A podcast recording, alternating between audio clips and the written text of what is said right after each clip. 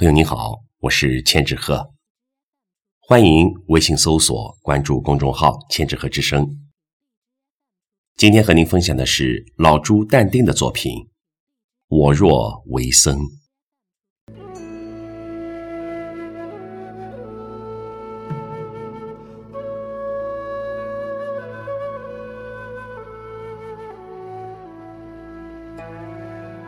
我若为僧。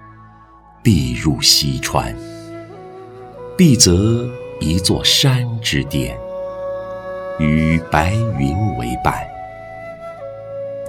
我若为僧，必念真经，声如洪钟，唤醒每一条路、每一个人、每一座山村的清晨。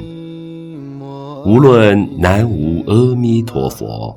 还是药师琉璃光如来，大乘、小乘、尼玛派、加绒派、藏传与汉传，无一例外，普度众生。